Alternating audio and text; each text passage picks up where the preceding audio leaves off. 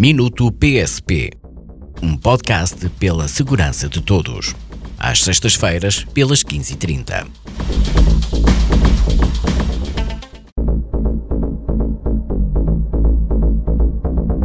Quantas pessoas conhecemos que insistem em que, independentemente daquilo que beberem, estão sempre em boas condições de conduzir?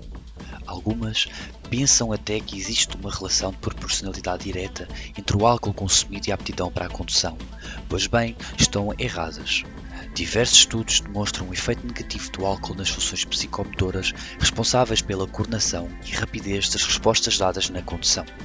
Um denominador comum entre eles é o facto de o condutor, quando sob a influência do álcool, ser incapaz de manter uma trajetória constante, avaliar a velocidade praticada e reagir de forma adequada.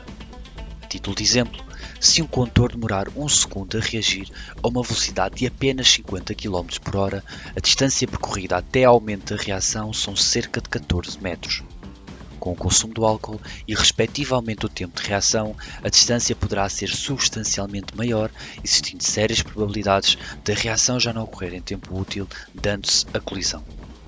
Em suma, o risco de envolvimento em acidente mortal aumenta rapidamente à medida que a concentração de álcool no sangue se torna mais elevada.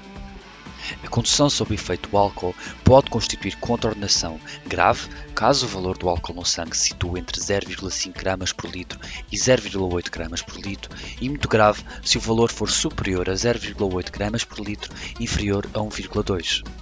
A condução com uma concentração de álcool no sangue superior a 1,2 gramas por litro constitui crime punível com pena de prisão até um ano. Para além das punições aplicadas, podem os condutores ficar ainda inibidos de conduzir. Se beber, não conduza.